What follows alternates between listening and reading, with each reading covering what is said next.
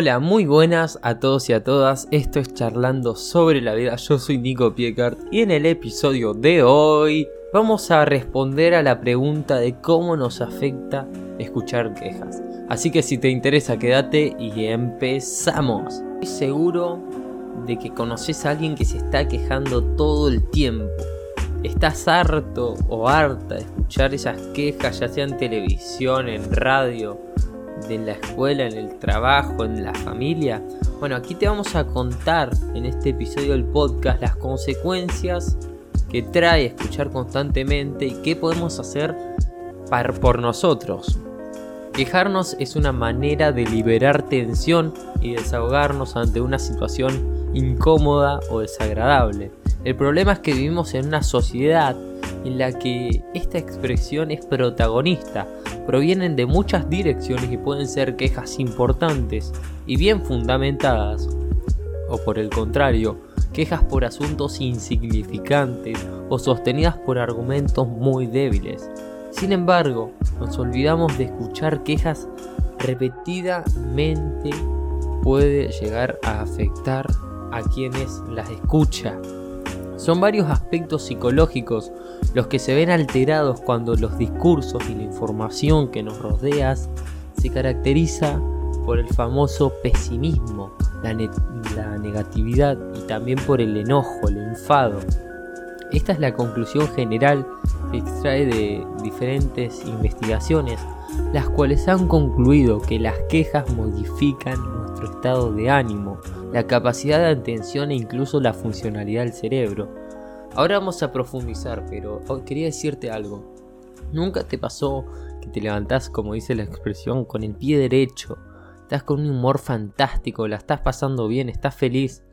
Y de la nada alguien, puede ser tu papá, tu mamá, llega quejándose, te empieza a gritar, se enoja, está enfadado y se queja y se queja y solo imparte vibras y energía negativa. Y nosotros nos apagamos. Y esa energía se nos va porque está contaminada con la otra.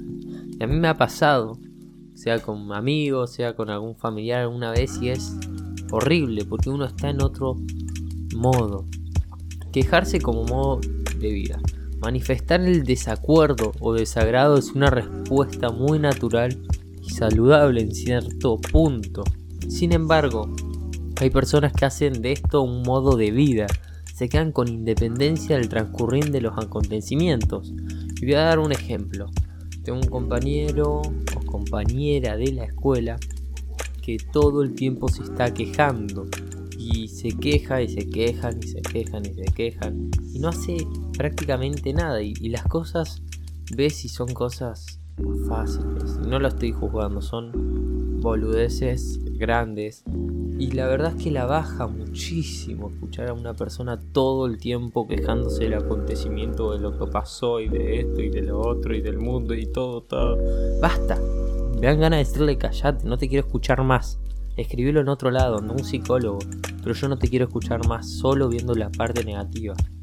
Eh, bueno, solo quería contarles eso. Desde que comienzan el día tienen algo de qué lamentarse.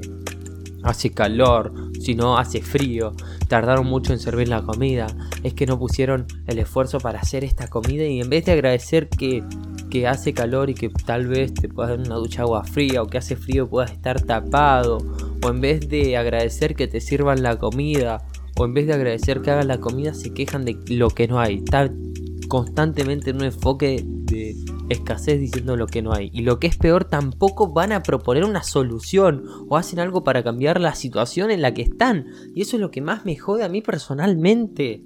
Esta gente está todo el tiempo diciendo, ay, esto y lo otro, pero no buscan, no proponen, che, mirá, este trabajo, profe, me parece un poco complicado. ¿Qué te parece si hacemos esta dinámica que por ahí puede ser mejor para todos, una manera de aprender distinta? No, se quejan y no hacen nada para cambiarlo. Además, a nivel de relaciones, la queja puede llegar a ser una forma consciente o inconsciente de manipulación. Con ella la persona intenta generar culpa, compasión o conflicto. Así se ahorra asumir su responsabilidad y poner al otro en situación de tener que resolver su problema o intervenir para satisfacerlo. Hay otras personas que incluso ante un problema que no les afecta, se permiten manifestar un venenoso descontento. También cuando alguien les propone una solución una alternativa o una noticia positiva, estas personas encuentran rápidamente el punto débil o el punto negativo para empañarla. Las consecuencias de escuchar las quejas. Tener a personas que se quejan constantemente, como ya les conté recién, sin duda es una fuente de estrés. Escuchar quejas nos lleva a tener pensamientos y emociones negativas, nos genera una preocupación y con ello el miedo y la tristeza crecen, así como la sensación de que algo o todo va a ir mal y que debemos estar constantemente en alerta. Además, escuchar quejas provoca que nuestro bienestar y capacidad de concentración vayan para abajo, de caída, disminuyan, ya que los recursos atencionales se tienen que repartir entre más estímulos. Esto además afecta a la propia capacidad de tomar decisiones y de resolver problemas, porque la capacidad para fijarse en elementos importantes y, y descartar opiniones se va a ver alterada. Esto ocurre al parecer porque nuestro cerebro interpreta la queja automáticamente como una amenaza, así el cuerpo responde desencadenando una serie de procesos fisiológicos que serían esenciales en una situación de emergencia. Es decir, el eje del hipotálamo hipofisiario adrenal segrega una rápida y una gran cantidad de cortisol, que es la hormona del estrés, y esa situación de amenaza y eso, en una situación de amenaza real serviría, pero como vamos a, no vamos a salir corriendo o a luchar, nos genera un estrés muy malo. En el caso de las quejas no podemos dar esa respuesta de escape o defensa en la marcha que les decía recién, por lo que el cerebro está interpretando un peligro respecto al cual no hacemos nada, solamente escuchamos pasivamente.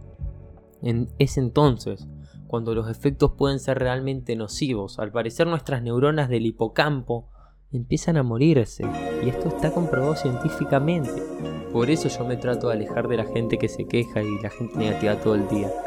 Y si tenés una persona muy cercana, toma un poco de distancia o decirle, che, mira, esto te está haciendo mal a vos y a mí. Esto ha sido comprobado por un grupo de investigación de la Universidad de Yale observaron cómo escuchar quejas durante media hora hace que las neuronas del hipocampo se desplieguen y mueran.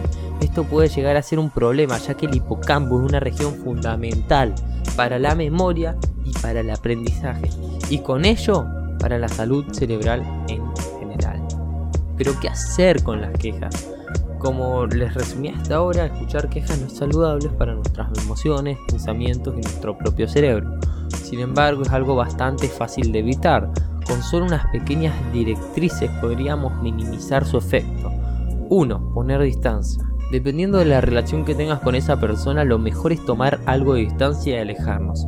Si no podés o no querés perder ese contacto, intenta limitar el tiempo que pasas con esa persona. 2. Cada vez que se queje, pedirle una solución. Otra cosa que puedes hacer es solicitarle soluciones a la persona que se queja. Tomar una actitud proactiva le va a cambiar su perspectiva y se va a sentir mejor con los que se rodean. 3. Recordad que el problema es suyo. Detrás de quien se queja en exceso hay una incapacidad para ver el lado positivo y disfrutar de otros detalles. Así que recuerda que el problema es suyo y no tuyo, así que sonreí haz un comentario positivo después de que se queje. 4. Sé fiel a las ideas que tenés. Aunque escuches comentarios negativos, recordá cuáles son tus ideas o principios y aferrate a ellos. Esto va a evitar que tanta queja te haga cambiar de opinión y te nuble el estado del ánimo. Y último consejo que te doy es que desconectes. No estás en la obligación de escuchar esas quejas todo el tiempo. Podés permitirte desconectar y dirigir tu atención a esas cosas que te gustan y que te aportan sobre todo cosas positivas. En definitiva, no sucumbas al pesimismo y al lamento de los demás, ya que puede influirte y llevarte a un estado de desesperanza y de tristeza.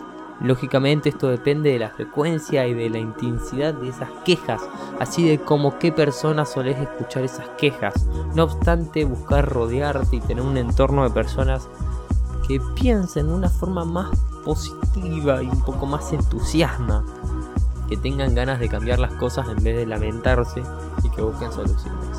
Hasta acá el podcast de hoy, espero que te haya gustado, te mando un beso y chao.